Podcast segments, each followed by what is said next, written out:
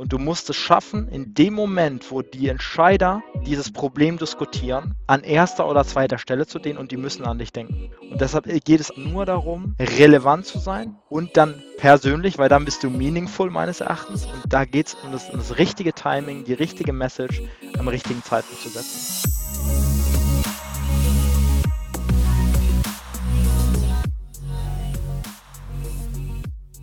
Herzlich willkommen bei einer neuen Episode von Deal, dein Podcast für B2B-Sales von Praktikern für Praktiker. Schön, dass du letzte Woche dabei warst und schön, dass du auch diese Woche wieder dabei bist, einschaltest, reinhörst, um mit mir gemeinsam zu lernen und zu wachsen. Und heute soll es rund um das Thema Pipeline gehen. Pipeline Generation. Wie bekommst du mehr Meetings mit Outbound Prospecting? Und die Frage, die ich an dich habe, ist, wie steht es denn um deine Pipeline? Wie groß ist denn gerade deine Pipeline? Ist sie groß genug, um deine Ziele zu erreichen in diesem Jahr? Die Faustregel ist ja, dass du das Vierfache deiner Pipeline brauchst im Vergleich zu deinem Jahresziel, um auch dein Ziel zu erreichen. Und wie erfolgreich dein Jahr 2023 sein wird, hängt zum großen Teil davon ab, wie gut gefüllt deine Pipeline vor dem Sommer sein wird. Denn wir haben etwas, das nennt sich der Sales Cycle und den Sales Cycle, den können wir einfach nicht schlagen. Was du aber schlagen kannst, ist die Anzahl der Meetings und die Größe der Opportunities, die du hast. Und Wer will schon nicht erfolgreich sein in diesem Jahr? Natürlich, jeder will das. Und deswegen reden wir auch heute darüber, wie du mehr Meetings buchst, um deine Sales Pipeline mit neuen Opportunities zu füllen. Und dazu habe ich mir einen Gast ins Gespräch geholt. Und dieser Gast ist meiner Meinung nach eine Go-To-Person, wenn es um Sales geht und ganz speziell, wenn es um Outbound Sales geht.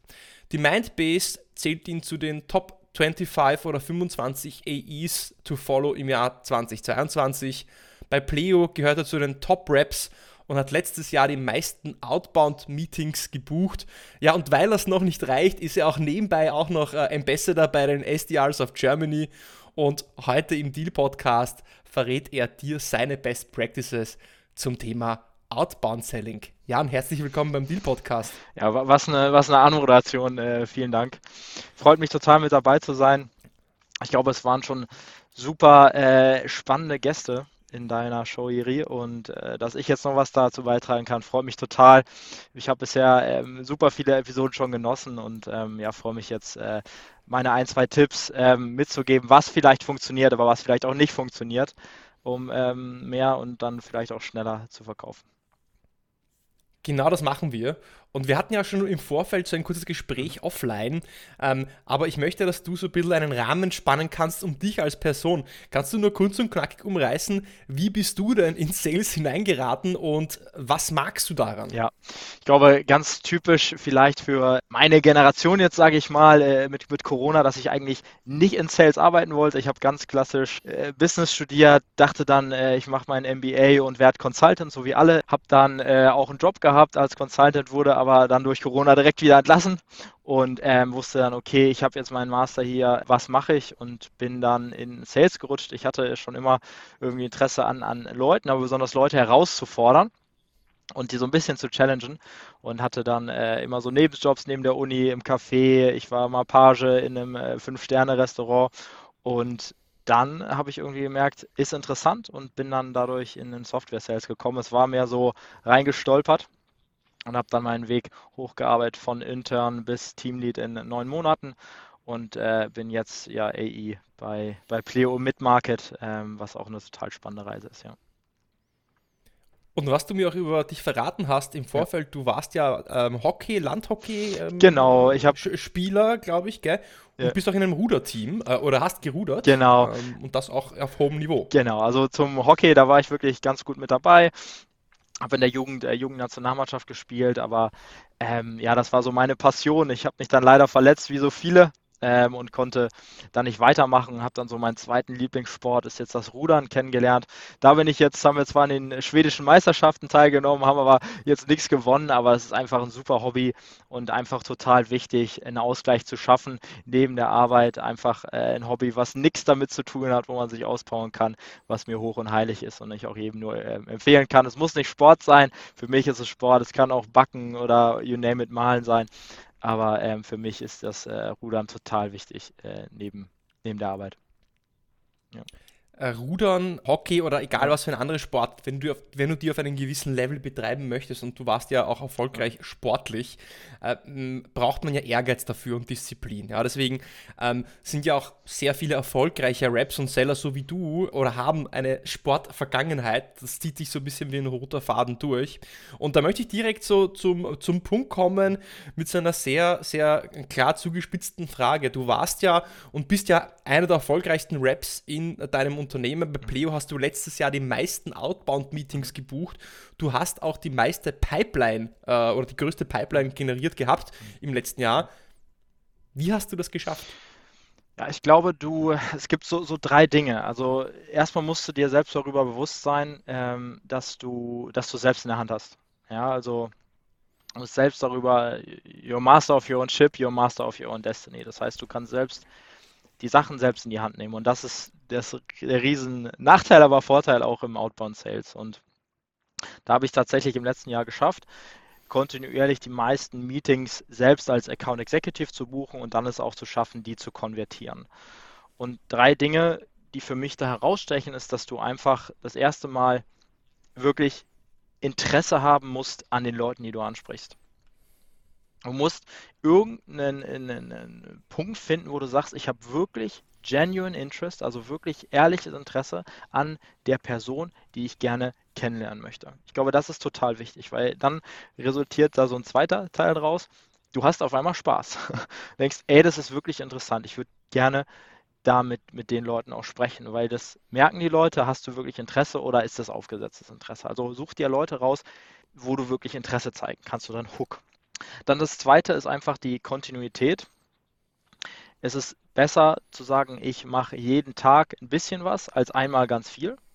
Das heißt, ich versuche eigentlich jeden Montag mindestens 20 neue Prospects anzuschreiben, die dann am Dienstag mit einem Video anzugehen, am äh, Mittwoch äh, nochmal ein Follow-up zu senden, am Donnerstag zu callen und dann habe ich am Freitag mein Resultat, dass ich einfach kontinuierlich in diesen Schritten drin bleibe und da ist dann vielleicht weniger mehr, aber dafür kontinuierlich wird es mehr, dass man es durchhalten kann.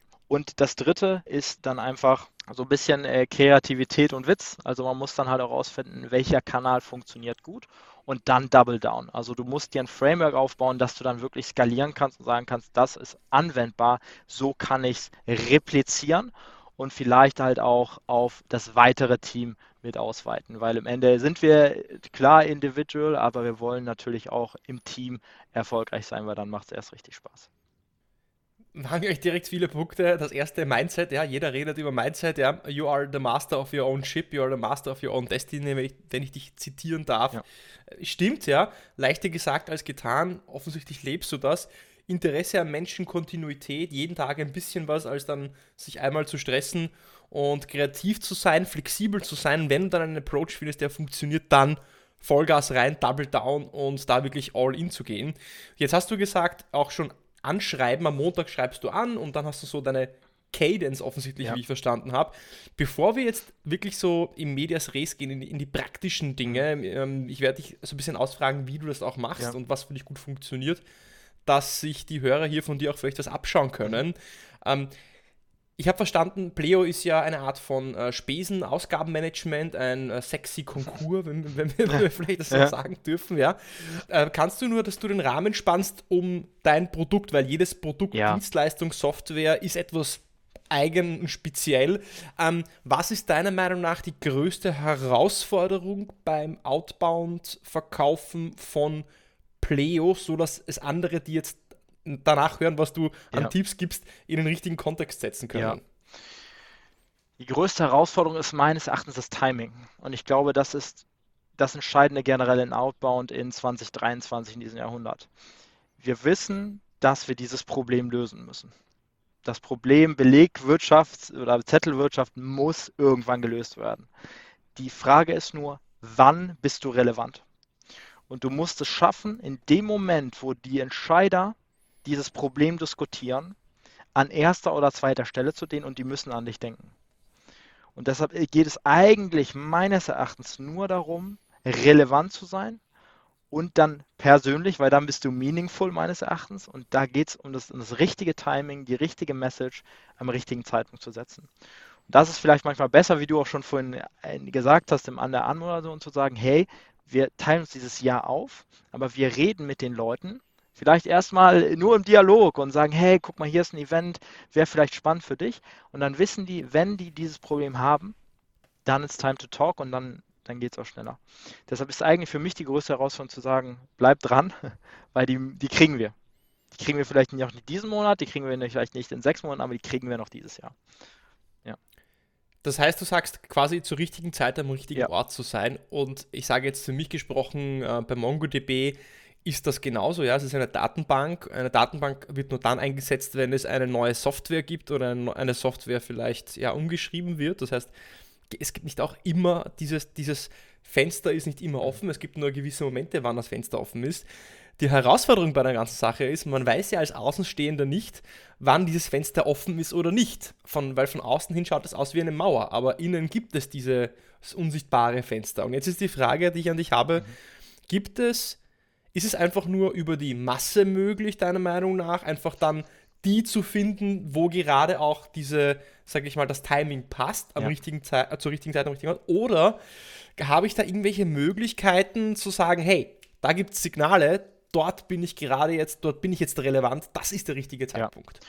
Also der, äh, will ich auch straight to the point sein, der meist, der, der best konvertierendste Trigger ist für uns auf LinkedIn, wenn der CFO innerhalb von 90 Tagen neu im Job ist. Also und dann am besten noch der Firma Pleo folgt. Das heißt, ich habe eine Liste von allen CFOs in, in Deutschland die 90 Tage in ihrem Job sind, vielleicht noch auf LinkedIn aktiv und Pleo folgen. Und die befüllt sich jeden Monat neu und die gehe ich an. Weil das sind für uns normalerweise der Trigger, wo die sagen, die Leute kommen neu rein, die müssen sich beweisen, die müssen Prozesse kennenlernen und haben Bock auf eine Veränderung.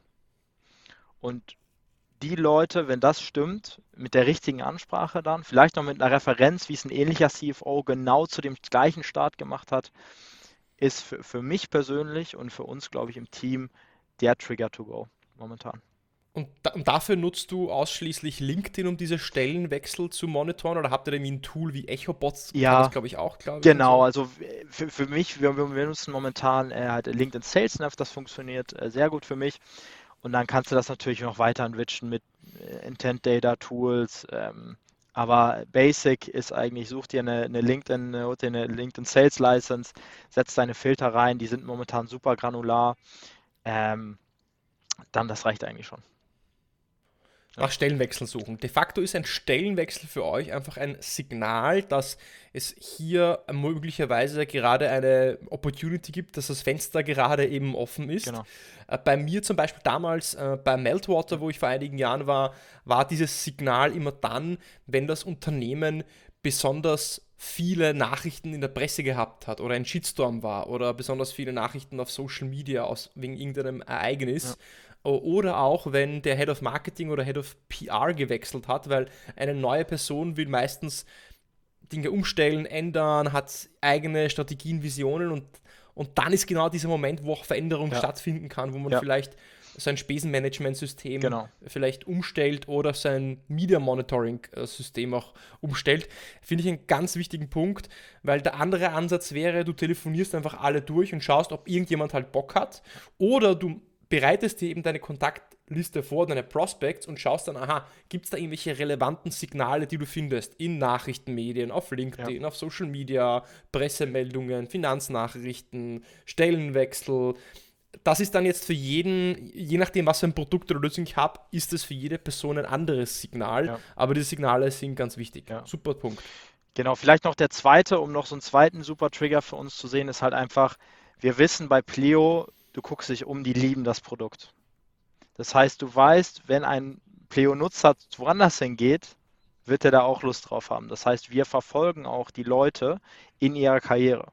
Das heißt, wenn ich jetzt weiß, der CFO oder sei es ein Head of Sales, sei es ein C-Level, eine C-Level-Person. Es kann dann auch ein Head of Sales sein, ein Head of Operations, ein Head of, also eine Decision Maker, ein Unternehmen verlässt, in ein neues Unternehmen, dann gehen wir dir auch dann und sagen, hey, Iri, erinnerst du dich noch an dein, äh, eine super einfache Spesenabrechnung mit Pleo? Hast du nicht Bock, das genauso bei Mongo zum Beispiel zu machen?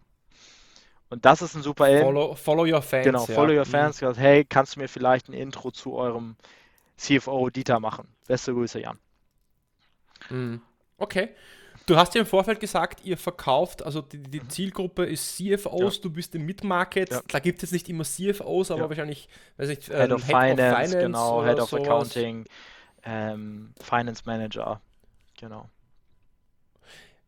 Jetzt, du bereitest, ich nehme mal an, du hast an dein, dein Territory ein gewisses Set an Unternehmen, wird wahrscheinlich ein dreistelliger Größe an Unternehmen sein, mhm. die du in deinem äh, Territory hast. Ähm, dann suchst du dir eben Kontaktpersonen raus, schaust nach Signalen und dann hast du zum Beispiel jetzt äh, am Montag in der Früh hast du deine Liste und sagst, okay, diese Woche, diesen Monat will ich diese 20, 30, 10 ähm, Accounts angehen mit den Kontakten, die du dir rausgesucht hast. Kannst du so ein bisschen beschreiben, was du dann machst und wie so dein Best Practice, deine Cadence aussieht, so dass du die Erfolgswahrscheinlichkeit, um einen Termin zu bekommen, noch maximierst? Ja. Also da muss man so ein bisschen gucken. Ich glaube, da wird immer jemand sagen, ah, das Telefon funktioniert nicht und nur das Telefon ist, du musst einfach als Seller in 2023 alles können. Du musst links, rechts schießen können, du musst köpfen können. Wie Fußballanalogie jetzt mal für die, für die Hörer. Aber du musst das, was das bedeutet, dein meist, dein erfolgreichster Kanal wird immer das Telefon bleiben. Das ist auch einfach so. So, wenn du schnell Pipeline aufbauen müsst, musst du gut am Telefon sein. Du musst aber auch heutzutage eine gute E-Mail schreiben können, die sich leicht liest und ähm, wo man leicht antworten kann und du musst auch eine Möglichkeit haben, auf LinkedIn ähm, äh, gezielt eine Nachricht zu senden. Was ich dann zum Beispiel mache, ist das, wenn ich weiß, es ist gerade Monatsabschluss, dann äh, schreibe ich die ganzen Entscheider an und sage, hey, Mira Jiri, hab, hoffe, du bist gut durch deinen Monatsabschluss ge gekommen.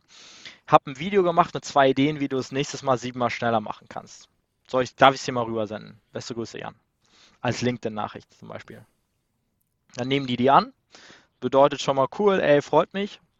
Dann sende ich denen darauf ein personalisiertes Video und sage, hey Iri, ey, wie versprochen, habe ich dir ein Video gemacht mit zwei Ideen, wie du es besser machst. Dann kommt mein kurzes Pitch und stelle eine Frage, ist das relevant für dich und dein Team? Und da hättest du mal mehr Bock drauf ähm, zu telefonieren oder, oder das kennenzulernen. Und dann darauf basierend bauen sich dann die Follow-ups ab mit einer E-Mail und natürlich auch im Call, wo du sagst, hey, hast du schon geschafft, dein Video anzugucken oder ähm, heutzutage sehen wir ja auch, wenn ein Video geklickt worden ist. Das heißt, im besten Fall rufe ich die Leute an, wenn sie mein Video gucken. Sag, hey, du, ich, so, um dann im richtigen Zeitpunkt dann auch mit denen ins Gespräch zu kommen. Und am Freitag normalerweise versuche ich die Leute dann nochmal anzurufen, weil Freitag einfach ein guter, äh, guter Tag ist. Und dann hast du eigentlich schon mal so ein High Impact, ähm, was dann weiter in so eine Sequence läuft. Also wir arbeiten dann mit Sales Loft, wo wir dann noch mehr E-Mails haben im, im Weg weiter.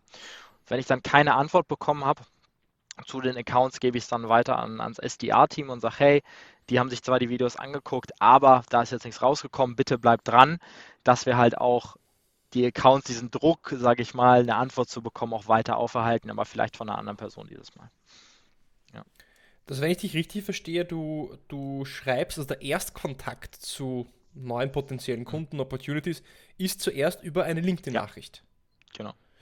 Ähm, was spricht dagegen, zum Beispiel auch direkt anzurufen? Oder, oder machst du das auch? Oder ist es einfach ja. nicht so the way how you roll? Oder, oder? Ja, genau. Also klar, klar, kannst du auch direkt anrufen. Ähm, ich bin immer so ein Fan, so ein bisschen Familiarity, also Bekanntheit aufzubauen, weil es vielleicht ein bisschen das einfacher macht.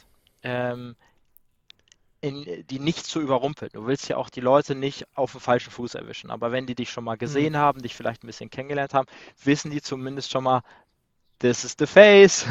so. Ja, ja, okay. Ähm, mhm, mhm, okay. Ich habe da diesen äh, Jeb Blunt, der hat ja Fanatical Prospecting geschrieben, wo der sagt, Familiarity macht es einfacher, in den Account reinzukommen. Das versuche ich ein bisschen damit zu kreieren. Ich weiß auch von Salesloft oder von Vidya, dass ein Video am dritten Touchpoint 200 Mal mehr effektiver ist als am ersten Touchpoint, weil die Leute nicht auf ein ungesehenes Gesicht gerne klicken. Bedeutet, du musst so einen gewissen Bekanntheitsgrad aufzubauen, um Vertrauen aufzubauen, dass die Leute überhaupt mit deinem Content ähm, interagieren. Das ist die Strategie dahinter. Das finde ich gerade sehr spannend. Ähm, das, das, das, ähm, da habe ich selber jetzt was gelernt, weil das macht doch absolut Sinn, dass natürlich, äh, wenn ich über Widyard direkt ein, äh, ein Video schicke, also Video-Prospecting-Video, dann hört, dann fühlt sich das ein bisschen so, ja, wie soll ich sagen, ähm, was ist das richtige Wort? Ähm, sketchy an. Ne? Genau. Hey, da schickt, schickt mir jetzt irgendein random Dude ein, ein random Video, oder soll ja. ich draufklicken? Ist da vielleicht irgendwie Virus versteckt genau. oder was dazu? Ja? Deswegen zuerst LinkedIn-Nachricht, vielleicht ein, zwei Nachrichten ja. austauschen, wenn die Person zurückschreibt. Ja. Dann kann ich ähm, äh, das Video nachschicken, was ja. dann mehr Inhalt hat, mehr Interaktion, auch persönlicher. Und dann kannst du nach dem Meeting fragen oder ähm, auch einfach anrufen. Genau. Also, ich, ja, Verstanden, ja. okay. Aber egal, ich, ich glaube, egal wie du das machst, ich meine, du könntest ja auch zuerst, was ich zum Beispiel mache, ist, ich äh, connecte mich mit den Leuten auf LinkedIn. Mhm ähm, äh, schicke einen Connection Request mit einer kurzen Nachricht. Mhm. Wird oft angenommen, dann schreibe ich kurz eine LinkedIn-Nachricht oder rufe dann direkt an. Super. Auch. Ja? Ähm, ja. Aber es ist ganz wichtig, ein wichtiger Punkt, ein wichtiges Takeaway, glaube ich, für jeden, der, jetzt mit, der da mithört. Mhm. Diese Law of Familiarity, dass natürlich Menschen ähm, eher Ja sagen oder der Zeit schenken, wenn sie das Gefühl haben, hey, sie kennen dich schon, du bist bekannt. Weil Menschen funktionieren so, alles was unbekannt ist, das ist mal gefährlich. Ja, weil es eine potenzielle Gefahr ist.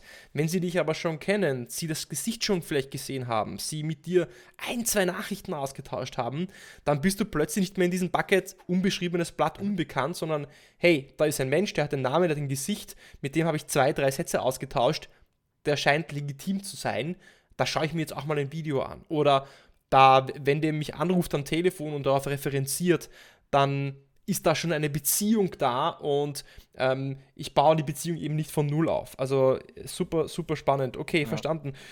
Wenn du, wenn du jetzt diese erste LinkedIn-Nachricht schreibst, Jan, jetzt, jetzt gehen wir sehr, sehr ins Detail rein, mhm. aber gibt es da gewisse Dinge von der Nachricht, ja. also ich weiß, wahrscheinlich wirst du sagen, sie soll individuell sein, personalisiert, irgendein Aufhänger oder ist es einfach eine ganz generische Nachricht, die du am Anfang schickst? Tatsächlich glaube ich so ein bisschen an ähm, Person, Personalization at Scale. Also man muss halt den Sweet Spot ja. finden. Es gibt so ganz, äh, der, der Jet Male, der war vorher bei PandaDoc, jetzt ist er bei Mailshake, hat einen ultra super Blog, wo der die Sachen halt auch erklärt. Ähm, zum Beispiel kannst du ja, weißt du immer, wenn der in drei Monaten war, ist mein Personalization-Satz eigentlich immer, hey, ähm, hey Jiri, ähm, wie gut sind deine Prozesse nach den ersten drei Monaten im Gefühl zum Gegensatz, wo du vorher warst? So, so, und dann ist, der, ist der in, das Intro sozusagen moving von, sagen wir mal, Salesloft to Mongo, Fragezeichen, hey Jere, wie gut schätzt du deine ersten, nach den ersten drei Monaten deine Prozesse bei Mongo ein, bei Dings, Insert Former Company. Also da, da kannst du viel automatisieren, will ich damit sagen. Und dann muss man, glaube ich, zurück zu diesem Framework kommen. Man muss eigentlich immer so ein Mental Framework haben. Für mich sind es immer drei Schritte. Also Personalization mit einer Frage, kurze Value Prop, Interest-Based CTA dass du halt das skalieren kannst. Das heißt, du, du trainierst diesen Muskel und sagen, hey, ich habe mal, eine Person hat mir mal gesagt, ich habe mal auf LinkedIn gepostet, äh, ich bin ein großer Fan von Kyle Coleman, diese 5x5-Regel. Du suchst dir five, fünf Punkte raus in fünf Minuten und schreibst dann eine Nachricht in fünf Minuten. Die haben mich ausgelassen. Gesagt, das kann doch nicht wahr sein. Du kannst doch nicht in fünf Minuten eine personalisierte Nachricht schreiben. Doch, kannst du. Du musst du diesen Muskel mit dem Framework trainieren. Dann kann ich dir eine super personalisierte Nachricht reinsenden, wenn du mir fünf Minuten Zeit gibst. Und das ist einfach nur diese, dieses Framework bauen. Bei mir sind es diese drei Schritte von Personalized, genau, Pers personalized Question. Personalized question kurze ja. Value Prop, die tied, also die verbunden ist mit der Frage und dann ein ja. Interest-Based CTA. So. Was ist ein Interest-Based CTA? Hättest du Interesse, da mehr zu lernen, wäre es eine schlechte Idee, ähm, sich dazu mal auszutauschen. Also du fragst nicht nach der Zeit, du fragst auch nicht nach, du fragst nicht nach der Zeit. Ja? Du fragst nach Interesse, du fragst nach Bekanntheit, du fragst nach, nach etwas Weichem. Ja, weil ich oftmals, ich bin da selbst da trainiert worden sagen, frag, ob die fünf Minuten Zeit haben. Keiner schenkt dir fünf Minuten. Aber Personen, die Interesse haben, schenken dir vielleicht eine halbe Stunde. Bedeutet, du musst nach Interesse fragen. Am, am liebsten sind mir eigentlich diese äh, Chris Voss äh, CTAs, wo er sagt, would it be a bad idea to, to learn how you can um, save seven hours each, each month by automating your expenses. Du kannst auch sehr spezifisch sein, aber frag nach Interesse und frag nicht nach einer Zeit, weil die Leute haben keine Zeit ähm, und das kommt auch immer sehr salesy rüber, wenn man sagt, oh, haben Sie 15 Minuten für mich? Nein, habe ich nicht, ähm, obwohl die Nachricht super war. Aber das ist meine Philosophie. Ich nochmal zur, zur Wiederholung, ja. ob es alle. Ich finde ja. das genial, ja. Chris ja. Voss kenne ich. Ist nicht Chris Voss der, der das Buch ähm, genau, dieses, ähm, ähm FBI das Buch da geschrieben genau. hat? Ähm, Never Split the genau, Difference. Never Split the, split genau. Difference, ja. Wie, was, would it be a bad idea? Wie war Genau, wäre es eine schlechte Idee, mehr darüber zu lernen? Nein, hm, ist keine schlechte Idee. Okay, ich habe Zeit. Ähm, wäre es eine schlechte Idee, deine Prozesse oder dann spezifisch zu sein, wäre es eine schlechte Idee, sieben Stunden mehr im Monat zu haben für das, worauf es wirklich ankommt? Wäre es eine schlechte Idee oder was würdest du mit sieben Stunden mehr in deiner Arbeitszeit machen? Also einfach Fragen, die so ein bisschen das Nachdenken anregen, anstatt zu sagen, haben es zu hast du 15 Minuten, weil die Leute haben einen Blocker, niemand hat genug Zeit, ähm, ja. um sich äh, da zu widmen. Ja. Das ist also sehr spannend. Ja. Also diese, du stark steigst in der Nachricht mit einer personalisierten Frage ein. Ja. Beispiel wäre, hey, äh, wie läuft es jetzt nach drei Monaten bei bla bla im Vergleich zu Unternehmen XY? Genau. Äh, dann eine Value Proposition, die irgendwie verbunden wäre mit diesem genau. äh, Personalized Question und dann dieser Interest-Based CTA. Das heißt, du fragst nicht nach ähm, hey, wollen wir am Donnerstag um 14 oder 16 Uhr sprechen, Nein. sondern hey, ähm, was Wer spricht dagegen, genau. so auf die Art halt, was spricht dagegen, einfach wenn wir uns kurz dazu austauschen. Genau. Oder äh, spricht was dagegen, fünf bis sieben Stunden, äh, spricht was dagegen, wenn ich dir kurz zeige, wie du fünf bis sieben Stunden sparst. So. Wobei da wiederum ja auch eine Value Proposition eingebaut ist. Ne? Genau. Also du fragst ja, aber hast wiederum einen Value, ja. äh, Value eingebaut. Ja. ja. Ähm, vielleicht um so ein bisschen den, den ja. ähm, so ein bisschen das Ganze abzurunden. Also super viele spannende Punkte. Ähm, ich habe mir jetzt schon hier selbst eine ganze Seite mitgeschrieben. Freut mich, ja. Also selbst ich, so ein alter Knochen im Vertrieb, kann, äh, kann, kann natürlich von dir was lernen, großartig, ja. Also habe ich einen Mehrwert davon und alle Hörer vom Deal Podcast, fantastisch, ja. Was ist denn, weil Outbound Sales, ja. Outbound an sich ist ein Knochenjob, ja. ja. Was ist denn deiner Meinung nach in diesem ganzen Outbound-Bereich, in dem wir uns jetzt gerade bewegen, das härteste an dieser Aufgabe?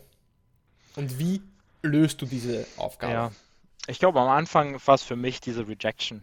Also ich, ich, ich mag gemocht werden, so bin ich aufgewachsen, so ich will es, I'm a people pleaser. Also nicht im schlechten Sinne, aber ich, ich mag es, wenn Leute mich zurückmögen. Und dann einfach mit dieser Ablehnung umzugehen, zu sagen so, ey, Sie sind der größte Witz des Internets, was haben Sie mir für eine Nachricht geschrieben? Da als 22er mit umzugehen, wo du denkst so, oh mein Gott, jetzt hat mich hier irgendein Vorstandsvorsitzender zusammenge zusammengekackt äh, salopp gesagt. Ähm, das, das war am Anfang. Und ich glaube, dann, wenn du so ein bisschen reinkommst, ist es einfach die Routine zu sagen, wie schaffe ich es, eine persönliche Routine zu machen, wo ich predictable Results kriege, also wo ich heraussagen kann, jeden Monat buche ich mindestens vier Outbound-Meetings über meine eigenen Activities mit rein. Und dann ist die Herausforderung an Time Management als AI hat man so viele Meetings, man kann nochmal nurturen, man kann nochmal den Kunden, existierenden Kunden angehen, es dann zu schaffen, nochmal jeden Monat nochmal zusätzliche Meetings reinzubuchen, ist dann der Unterschied zwischen vielleicht einem Mediocre Rap und einem Top Rap ähm, am Ende des äh, Geschäftsjahres. Ja, und das waren wirklich, äh, das waren bis jetzt wirklich sehr viele spannende Punkte. Ich hätte, glaube ich, noch mindestens fünf weitere Fragen an dich. Ja. Ähm, aber eine letzte ja. Frage habe ich jetzt noch, ähm, die jetzt auch spannend ist. Ja. Also angenommen, du hast dieses Meeting gebucht. Ja, du hast eine LinkedIn-Nachricht geschrieben mit einem ähm, drei, sag ich mal, Three-Step-Message, ja. wenn ich das nennen kann. Ähm, dann hast du, hast du vielleicht eine Video, ja. ein Video-Prospecting-Nachricht geschickt, wo du nochmal auch erklärst, hey, was ist äh, die Value Proposition, der Vorteil, ähm, du machst ein Telefon-Follow-up mhm. oder buchst das Meeting direkt über eine LinkedIn-Nachricht. Ähm, dann kommt wahrscheinlich die Demo. Ja. Also ich gehe mal auf stark davon aus, dann wirst du wahrscheinlich eine Demo ja. äh, haben, ja. Discovery, Fragen stellen, ja, qualifizieren. das, das, das, meiner Meinung nach das Schwierigste, was danach kommt, ist wirklich den Prozess am Laufen zu halten, dass das Ganze nicht versandet oder irgendwo im, im, im Sales-Nirvana landet. Ja. Was ist so dein Best Practice, um den Prozess auch am Laufen zu halten oder am Leben zu halten? Ich glaube, da kommt dann dieses so ein bisschen Process, Process Owner. Sage ich mal, als AI bin ich dafür verantwortlich, genau die Prozesse in meinem Partnerunternehmen oder im Prospect-Unternehmen zu verstehen. Ich bin dafür verantwortlich zu verstehen, wie werden Entscheidungen dort getroffen. Und dann geht es darum, den nächsten Step als Mehrwert zu verkaufen und zu sagen, ich nehme dich an die Hand, ich zeige dir, wie es geht. Ja, also zu sagen, okay, nächster Schritt ist, dass wir einmal mit dem CFO sprechen, 15 Minuten da und das aber als Mehrwert mitzugeben. Ja, um dann am Ende dahin zu kommen, zu sagen, ich helfe dir dabei, dein Problem zu lösen. Beispiel also, um es dir zu ermöglichen, nächsten Monat nicht mehr Belege zusammen. Ja, du hast mir erzählt, du, du machst, du arbeitest am Wochenende, am Sonntag sammelst du 300 Belege ein. Um das zu vermeiden, müssen wir jetzt mit dem ins Geschäft kommen oder die, das Gespräch führen und dass man sozusagen dann reverse engineert zurück zu dem Problem, das die lösen möchten. Ja, dann verfüllst, also kommst du, kommst du in Gange. Spezifisch, was mir jetzt dann im Nurturing dazwischen sehr geholfen hat, ist alle zwei Tage ein Use Case per Video aufzunehmen und den einfach zu zeigen. Hey, hab kurz an dich gedacht. So sieht es jetzt aus, wenn du deinen Monatsabschluss digital machst. Und einfach 30 Sekunden nochmal deren Use Case von denen kurz zu pitchen. Oder kurz zu erklären. So, anstatt jetzt ein Papierbeleg zu hätten, hättest du alles digital, könntest alles mit Klicks in Dativ exponieren. Das würde dein Leben viel leichter machen. Hab noch einen schönen Tag, bis dahin. Und das alle zwei Tage und dann sagen sie ja oder halt nein. Aber ja. das ist so ein Best Practice, ähm, was halt diesen Sales Cycle am Laufen lässt. Dann siehst du, wenn die drauf klicken, kannst direkt nochmal anrufen und sagen so, hey, ich habe noch gerade mit einem anderen Kunden gesprochen, die machen das so und so, dass du halt einfach als Strategic Advisor rüberkommst, um deren Prozesse zu vereinfachen. Das bedeutet, dass du die Intervalle zwischen den Meetings relativ kurz hältst, dass du dir immer überlegst, was könnte, warum muss die Person mit mir ein nächstes Meeting ausmachen, ja, um jemanden ins Boot zu holen, um das zu evaluieren, um dir was zu schicken. Also immer, okay, wa was ist der nächste Schritt und was hat die Person davon, warum müsst ihr den nächsten Schritt machen, das möglichst kurz zu halten. Und der zweite Punkt ist, ich nenne das Massaging, ja. also den Kunden zu massieren, mhm. ja, immer wieder so Value-Häppchen ja. nachzuschieben, eine Idee, eine Case-Study, einen Link, äh, was auch immer, dass sich die Person denkt, hey, wenn der Jan anruft, der hat sicher wieder eine coole Idee für genau. mich. Ja, ähm, äh, da hebe ich ab oder das lese ich ähm, und dich so als Berater zu positionieren. Genau. Okay. Ja. Jan, äh, jeder meiner äh, ja. Gäste bekommt ähm, zum Abschluss noch diese Rapid, Rapid 4 Fragen. Super. Manchmal sind es Rapid 3, manchmal sind es Rapid ja. 4. Warum Rapid 4? Weil es sind kurze Fragen, die mit ein paar Worten oder maximal in einem Satz beantwortet werden sollen von dir. Und natürlich möchte ich nicht vorenthalten, auch die, diese Fragen zu ja, stellen. Ähm, deswegen, Jan, äh, die erste Frage, wäre das okay für dich okay Ja, klar, klar, klar. I'm ready. I'm excited. Die, ich bin die, die, ich, die ich an dich habe, ist, ähm, es gibt keinen Deal ohne Pain. Okay. Was ist denn der schlechteste Ratschlag, den du je bekommen hast? Du musst gut pitchen können. Und was ist der beste Ratschlag, den du je bekommen hast? Zuhören können, richtigen Fragen stellen. Du bist ja jemand, der, der ehrgeizig ist, der mehr machen möchte, der Sales gerne tut mhm. und auch darüber gerne spricht, ja. sonst wäre es nicht im Podcast. Ja. Was für einen Einfluss willst du auf die Sales-Welt haben? Einfach zu zeigen, dass äh, to sell is human. Also das, das Menschliche einfach in Sales reinbringen. Es gibt viele Leute, die sprechen nur über Success. Es gibt äh, Leute, die äh, machen sich über andere lustig, äh, die im Sales sind oder machen andere schlecht. Ich habe ganz aktiv auch LinkedIn als Plattform gewählt, weil das ein positiver Fleck ist, wo Leute sich gegenseitig was Gutes wollen. Und das ist so meine Mission, das zu bewahren, weil jede andere Plattform ist eigentlich, da hast du irgendeinen Troller oder einen Hater oder sowas bei LinkedIn stehst du mit deiner professionellen äh, Ansicht, äh, Gesicht dahinter. Und das ist ein Platz, wo die Leute einem gut wollen. Und das äh, möchte ich gerne bewahren. Ähm, also be a nice person. äh, to sell is human, das ist eine Menschlichkeit und nicht alles ist perfekt. Ich habe, glaube ich, viel zu viel M und R gesagt, aber das ist halt so. Und ähm, wenn wir alle so ein bisschen mehr bleiben, wie, wie wir sind, haben wir, glaube ich, alle mehr davon. Bisschen mehr Menschlichkeit, bisschen mehr Verletzlichkeit zeigen. Macht Sinn, genau. finde ich gut. Ähm, Jan, was ist denn das Lieb dein Lieblingseinfallstor, wenn sich, äh, wenn sich mit, mit dir connecten möchte? Ich nehme an LinkedIn wahrscheinlich. Oder? Ja, ich würde okay. mich freuen natürlich äh, auf LinkedIn. Leider ist diese Inbox-Funktion, Jiri, da kannst du mir auch ein Lied von singen, wirklich schlecht. Also sendet mir am liebsten eine Sprachnachricht oder ein kurzes Video. Das gucke ich mir sehr gerne an und antworte dann auch. Sehr gut. Da, dein LinkedIn-Profil verlinke ich auch unten in den Show Notes. Also jeder, der sich mit dem Jan connecten will und sagt, Mann, dieser drei Schritte ähm, Framework zur LinkedIn-Nachricht, kannst du mir das nochmal erklären oder Ideen oder vielleicht Kritik? Ja, ja gerne, klar. Ähm, gerne, gerne bitte an den Jan adressieren ja. oder auch an mich, wenn ihr wollt, ja, liebe Hörer. Jan, Erst einmal, mega cool, dass du da warst. Mich hat das, mega, mich hat sehr, sehr gefreut, die letzten 35 Minuten, 20 Sekunden. Ähm, wir könnten sicher, und vielleicht machen wir ein Follow-up irgendwann mal zu einem anderen Thema. Gerne. Auf jeden Fall wünsche ich dir erstmal einen schönen Abend und bis bald. Klingt gut. Schönen Abend. Ciao.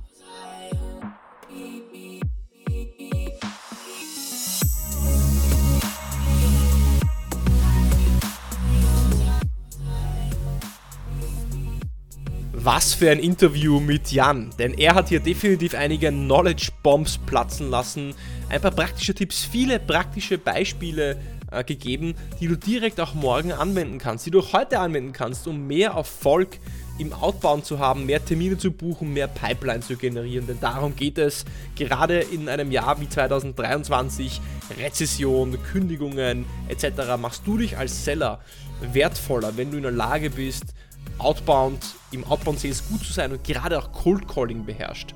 Und ein Update zum Schluss äh, über den Deal Podcast. Der Deal Podcast wird jetzt gesponsert von den SDRs of Germany. Wenn du SDRs of Germany nicht kennst, dann solltest du auf jeden Fall vorbeischauen. Denn vielleicht kennst du das Sprichwort, du bist der Durchschnitt der fünf Menschen, mit denen du dich am meisten umgibst. Und wenn du wirklich gut werden möchtest, dann musst du dich mit guten Menschen umgeben. Du musst dich mit Menschen umgeben, die vielleicht noch besser sind als du, damit sie dich hochziehen, damit, von, damit du von ihnen lernen kannst. Und SDRs of Germany ist genauso eine Gruppe, ist genauso eine Community, wo du von anderen SDRs oder Account Managern, Account Executives lernst, wo du eine Community hast, wo du dich austauschen kannst, wo du Leid und Freude mit ihnen teilen kannst, wo du von den Best Practices der besten SDRs und Account Manager lernen kannst. Also auf jeden Fall bei den SDRs of Germany vorbeischauen. Link findest du ab sofort auch immer in den Show Notes. Ich freue mich auf nächste Woche. Bis zur nächsten Woche beim Deal Podcast. Mach's gut.